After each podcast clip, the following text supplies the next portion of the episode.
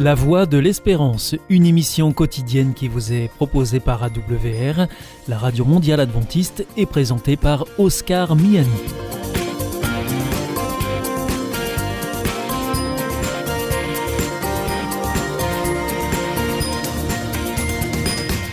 Merci de votre fidélité à la Voix de l'Espérance à travers les ondes, par Internet sur www.awr.org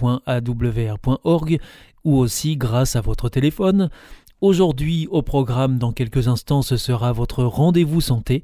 Ensuite, vous retrouverez votre chronique reflet d'actualité. Et enfin, nous terminerons avec une nouvelle réflexion sur notre antenne. Avec Destination Santé, Emmanuel Ducreuset. Bonjour à tous. Pour assurer au maximum la sécurité des tout-petits, la DGCCRF a contrôlé tout un panel de chaises hautes, de sièges de table et autres cales bébés. Au total, 12 produits dangereux ont été retirés de la vente. Chaque année, la DGCCRF vérifie la sécurité des matériels spécialisés pour les enfants de moins de 4 ans. En 2019, l'autorité a porté son attention sur 41 articles de puériculture, chaises hautes, sièges de table, trotteurs et cales bébés. Au total, 44% étaient déclarés non conformes, surtout des sièges de table et des chaises hautes pour défaut ou absence de marquage, par exemple absence de l'adresse du fabricant ou de l'importateur, ou encore d'avertissements tels l'interdiction de ne pas laisser l'enfant sans surveillance ou la présence de mal traduites. 12 de ces produits ont fait l'objet d'un retrait du marché. Ces derniers présentaient également un danger, principalement pour le risque de chute ou de coincement. Certes, les fabricants des produits contrôlés maîtrisent assez bien les exigences réglementaires et anticipent leurs évolutions, mais certains ne prennent pas suffisamment en compte la prévention des risques résultant de l'usage des articles de puriculture. Des carences ont aussi été relevées concernant l'information du consommateur. Un certain nombre d'articles étaient présentés à la vente sans emballage, déjà montés ou avec des emballages abîmés, ce qui rendait inaccessibles les informations aux consommateurs. Un dernier point, une bonne nouvelle cette fois-ci, après analyse, aucun article ne contenait de concentration supérieure aux seuils légaux concernant les substances dangereuses pour la santé comme le mercure, l'arsenic, le chrome ou le plomb.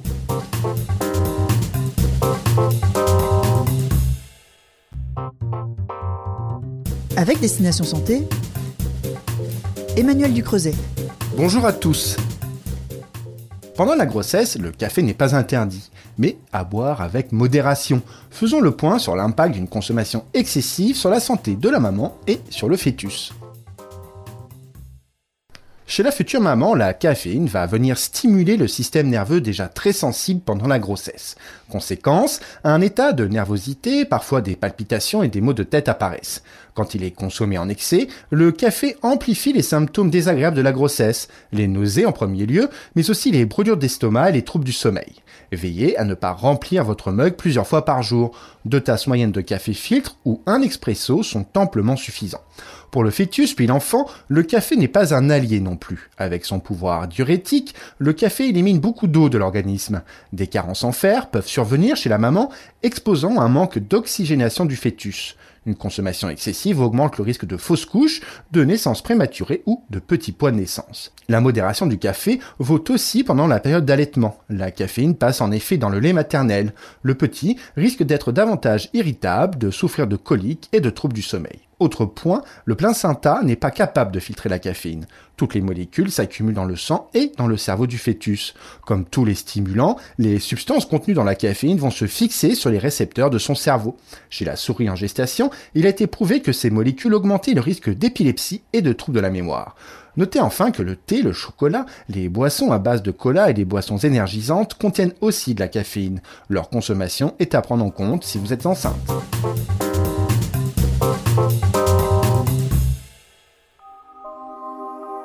Vous aussi, votre santé vous intéresse? Alors si vous souhaitez en savoir plus, demandez-nous l'ouvrage Santé et bien-être des éditions Vie et Santé. Nous aurons le grand plaisir de vous en adresser un exemplaire gratuitement sur simple demande de votre part à france.awr.org.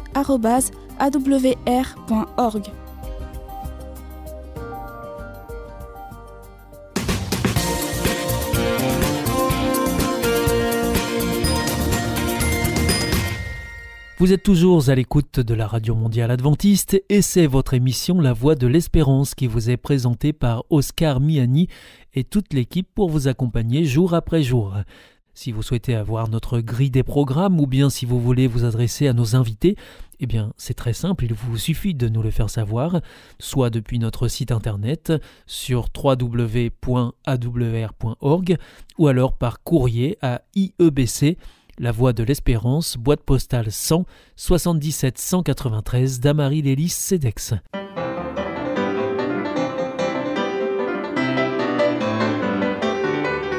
Reflet d'actualité. Une approche chrétienne de l'actualité de la semaine.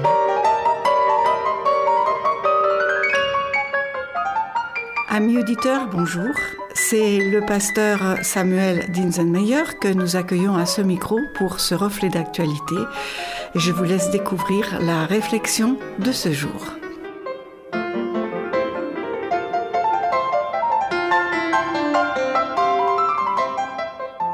Il y a environ un an jour pour jour, le 5 février 2020, le comité d'organisation des Jeux olympiques de Tokyo 2020 s'inquiète de l'épidémie de Covid-19 qui prend de l'ampleur. Toshiro Muto, le patron des Jeux olympiques de Tokyo, déclare alors Nous sommes extrêmement inquiets, dans le sens où l'arrivée de l'épidémie pourrait tempérer l'intérêt et l'enthousiasme pour les Jeux. Courant mars 2020, l'hypothèse d'une annulation des Jeux olympiques inquiète les athlètes, puis des fédérations nationales et internationales et des comités nationaux olympiques annoncent tour à tour leur intention de ne pas envoyer des athlètes à Tokyo aux dates prévues. La flamme vacille.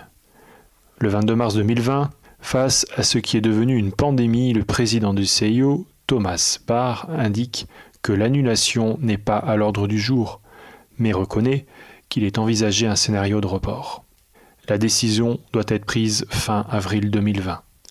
Trois scénarios sont alors étudiés s'il y a un report, automne 2020, été 2021 ou été 2022. Le même jour, les comités olympiques et paralympiques canadiens décident qu'aucun athlète canadien ne sera envoyé aux Jeux olympiques de Tokyo si ces derniers ne sont pas reportés à une date ultérieure. Le comité olympique australien annonce lui aussi de ne pas envoyer d'athlètes australiens aux Jeux olympiques. La flamme vacille. Le 24 mars, par la voix de son Premier ministre d'alors, Shinzo Abe, le Japon annonce alors demander au CIO le report des Jeux olympiques de Tokyo à 2021. Le président Thomas Barr a accepté à 100%, dit-il. Le même jour, le CIO annonce officiellement le report. Le CIO précise que le nom des Jeux restera inchangé. Jeux olympiques et paralympiques de Tokyo 2020. Ils auront lieu du vendredi 23 juillet 2021 au dimanche 8 août 2021, tout au moins si la pandémie de Covid-19 est contenue d'ici là. La flamme vacille. De nombreuses questions restent cependant en suspens. Alors que les frontières japonaises sont actuellement fermées aux visiteurs étrangers et que les grands événements sont limités à 50% de leur capacité d'accueil, avec une jauge de 5000 personnes maximum. Une décision sur le nombre de spectateurs autorisés pour les JO sera prise dans les prochains mois. Il n'est pas souhaitable qu'il n'y ait pas de fans dans les tribunes, insiste Toshiro Muto, tout en ne pouvant pas garantir pour l'heure la présence de spectateurs, notamment venant de l'étranger. Je ne peux pas faire de prédiction. Le comité d'organisation de Tokyo 2020 a dévoilé en décembre une batterie de contre-mesures face au coronavirus, censée permettre à l'événement de se dérouler en toute sécurité cet été, même si la vaccination n'est pas généralisée et si la pandémie n'est pas maîtrisée d'ici là. L'application de ces mesures est le plus grand défi des organisateurs, estime M. Muto. Il reconnaît que certaines de ces règles, comme l'interdiction pour les fans de crier pour éviter les postillons, donneraient aux Jeux olympiques de Tokyo une atmosphère inédite. La flamme vacille. L'émotion que ressentiront les spectateurs en observant l'action ne changera pas, croit-il toutefois. Tant qu'il y aura du sport, il y aura de l'excitation. M. Muto reconnaît qu'il est très peu probable que la pandémie soit endiguée dans un avenir proche. Mais c'est précisément pour cela que nous devons nous souvenir des valeurs olympiques, notamment la coexistence pacifique des hommes pour le sport. Si nous arrivons à organiser un événement de l'ampleur des Jeux olympiques en pleine pandémie, alors le modèle de Tokyo deviendra une part de notre héritage. Pourtant, certains pensent que la tenue est invraisemblable. Alors, que se passera-t-il? Cette situation d'une grande incertitude a à la fois un impact économique pour le Japon, et cela met aussi de nombreux athlètes en difficulté. Certains qui avaient programmé de finir leur carrière en 2020 après les Jeux olympiques ne savent que faire. Arrêter ou continuer une année de plus, avec tout l'investissement et l'engagement que l'entraînement pour des Jeux olympiques représente. Et puis il y a cette difficulté à s'entraîner avec les restrictions sanitaires, sans compter toutes ces épreuves sportives annulées et qui sont indispensables aux athlètes dans leur préparation. La flamme vacille. La flamme olympique est un symbole de l'idéal olympique. Elle fait partie du cérémonial des Jeux olympiques. Allumage à Olympe, puis relais de la flamme olympique, le dernier relayeur faisant le tour du stade avant de rejoindre une vasque ou chaudron olympique qu'il embrase grâce à sa torche. Alors, est-ce que cette flamme sera à nouveau allumée en 2021 Toute cette situation nous amène à nous interroger sur nos projets. Nous mettons en place des projets au niveau personnel ou au niveau de l'échelle mondiale, comme des Jeux olympiques. Mais la situation actuelle nous met dans une incertitude réelle. De quoi sera fait l'avenir? Pouvons-nous encore mettre en place des projets? La Bible, au travers de la parole de Dieu, veut nous rassurer sur notre avenir. Voilà ce qui est écrit en Jérémie 29, verset 11. Car moi, le Seigneur, je sais bien quel projet je forme pour vous, et je vous l'affirme, ce ne sont pas des projets de malheur, mais des projets de bonheur. Je veux vous donner un avenir à espérer. Malgré la situation actuelle, nous sommes invités à continuer à espérer, espérer de vivre des projets de bonheur, même si la flamme vacille.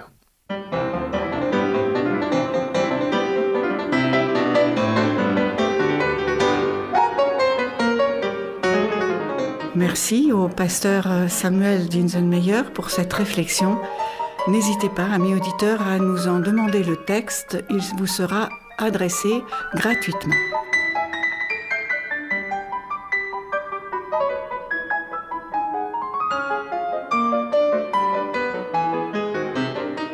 Hier ist Adventist World Radio, die Stimme der Hoffnung. Questa è la radio mondiale adventista. La voce della speranza.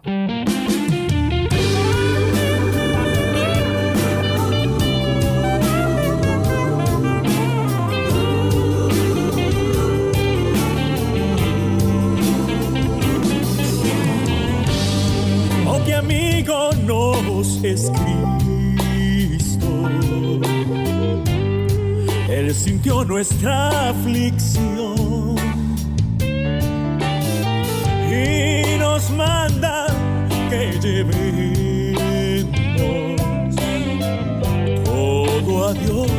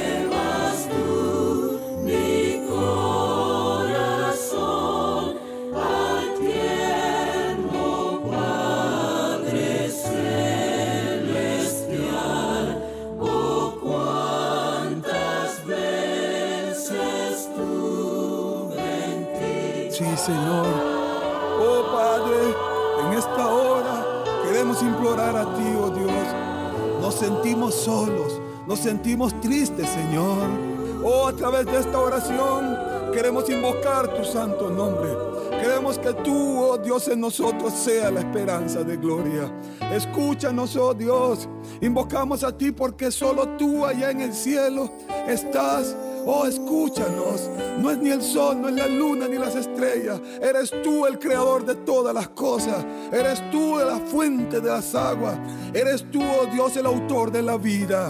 A través de esta oración queremos abrir nuestro corazón a ti. Queremos que tú nos llenes, que podamos ser en ti nuevamente nuevas criaturas. Gracias, Padre, por escuchar nuestra oración. Gracias por amarnos tanto. Tan Gracias en Cristo solo el día cuando esté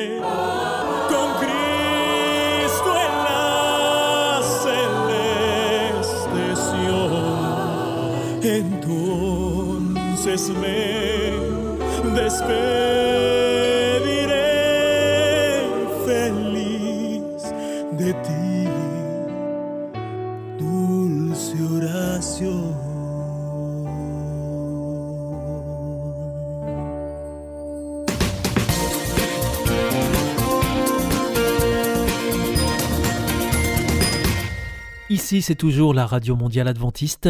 Vous êtes à l'écoute de la Voix de l'Espérance avec Oscar Miani au micro et toute l'équipe. Bienvenue à vous qui venez de nous rejoindre. Vous nous suivez en ondes courtes sur les 6155 kHz dans la bande des 49 mètres, à 4h30 en temps universel. À 8h, c'est sur les 15 145 kHz dans la bande des 19 mètres et à 20h sur les 9 780 kHz dans la bande des 31 mètres que vous pouvez nous écouter. Et maintenant, je vous propose de poursuivre avec votre émission 5 minutes pour comprendre. Et c'est en partenariat avec Hope Channel France que vous pouvez aussi visionner sur le site hopechannel.fr.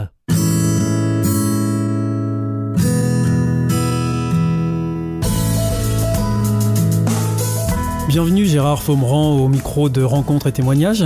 Bienvenue à vous. Merci de nous rejoindre une nouvelle fois et de nous consacrer euh, du temps. Euh, nous échangeons depuis euh, quelques émissions sur euh, un ouvrage que vous avez publié qui s'intitule euh, Renaissance du christianisme aux éditions Fidélité. Vous êtes historien du christianisme et euh, c'est justement ces sujets qui nous intéressent. Euh, pour reprendre la suite de nos propos, qu'est-ce que l'orthodoxie? L'orthodoxie, donc, euh, étymologiquement, c'est la foi droite. En fait, le terme n'est pas original, il signifie en fait, euh, et il parle de l'Église d'Orient, à savoir du christianisme qui est né en Orient et qui a vécu en Orient et qui s'est développé en Orient. D'ailleurs, vous-même, vous, vous affectionnez le terme d'Orient chrétien. Tout à fait, que je préfère orthodoxie car il est peut-être sans doute plus originel à savoir que le Christ est né en Palestine, donc en Orient, et que si l'Église euh, orthodoxe ou, l'Église d'Orient a un maître mot, c'est qu'elle est Église source, Église origine, Église point de départ. Donc l'Église d'Orient se veut quelque part, non pas gardienne, mais euh, je dirais mémoire de la source originelle qui est l'Orient. Donc euh, c'est un retour aux sources. Alors, c'est un retour aux sources en ce sens que je dirais que tout est parti d'Orient et que l'Église d'Orient, l'Église orthodoxe donc, a gardé euh, sous toutes ses facettes la mémoire des origines. Quelle, quelle, est cette mémoire des origines pour faire simple et rapide? Oui. C'est la mémoire du désert. À savoir que le modèle symbolique et spirituel proposé à l'Orient chrétien ou proposé par l'Orient chrétien, c'est le modèle du moine, le modèle de la l'ascète, le modèle de l'homme ou de la femme du désert. Alors ça veut dire que tout chrétien devrait être un moine? Alors quand j'entends moine, il ne s'agit pas de moine de monastère. Euh, le, mon le, vrai monastère n'est pas visible, il est invisible. Le monastère visible se construit avec des pierres. Le monastère invisible se déconstruit en enlevant des pierres. C'est tout le contraire. Et l'intuition de l'Orient chrétien, c'est que tout homme avait vocation, tout homme et toute femme avait vocation à devenir moine, c'est-à-dire à devenir un, ce qui est le sens même du mot moine, monos, le seul, l'unique. Et en ce sens, l'Orient chrétien a gardé de façon très forte ce modèle spirituel dans sa mémoire.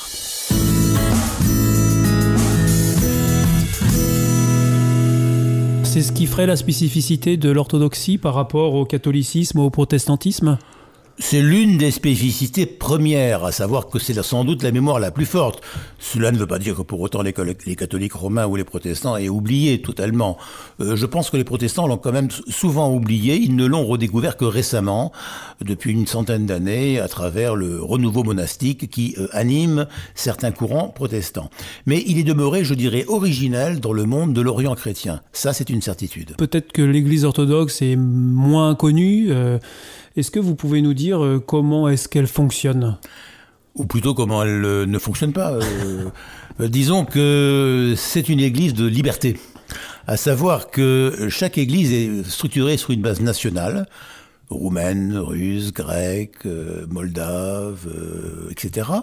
Euh, antiochienne aussi, il y a une église orthodoxe hors sol car il n'y a plus de communauté orthodoxe ethnique dans le patriarcat d'Antioche, mais c'est une église structurée en logique nationale avec un cœur centre qui n'est pas un cœur hiérarchique comme le pape de Rome, qui est le patriarche de Constantinople, dit patriarche œcuménique qui a ce que l'on qualifie de primauté d'amour.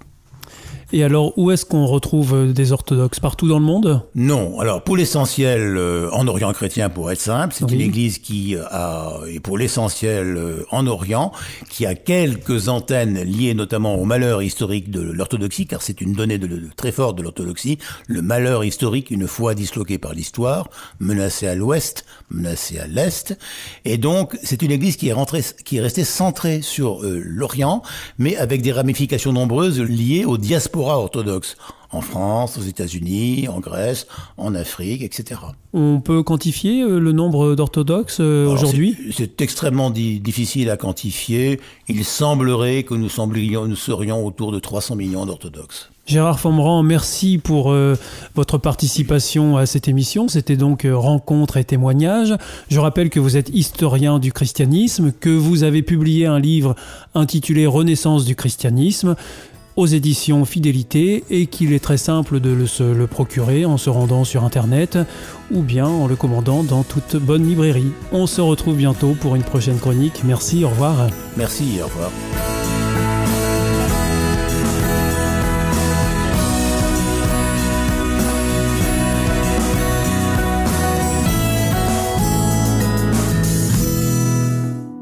La vie, la vraie? Vous aspirez à ce que la vôtre soit meilleure? L'IEBC, l'Institut de la Bible par correspondance, peut vous aider.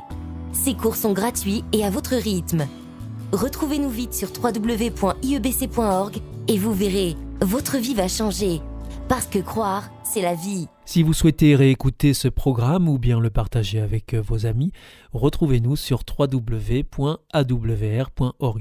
Vous pouvez aussi nous suivre par téléphone. Depuis la France, il vous suffit de composer le 01 80 14 44 77. En dehors de France, vous faites le 0033 puis le 1 80 14 44 77 et depuis les États-Unis, eh bien vous composez le 1 712 432 9978. Et pour nos coordonnées postales, la Voie de l'Espérance, IEBC, boîte postale 100 77 193, Damary Lélis, CEDEX.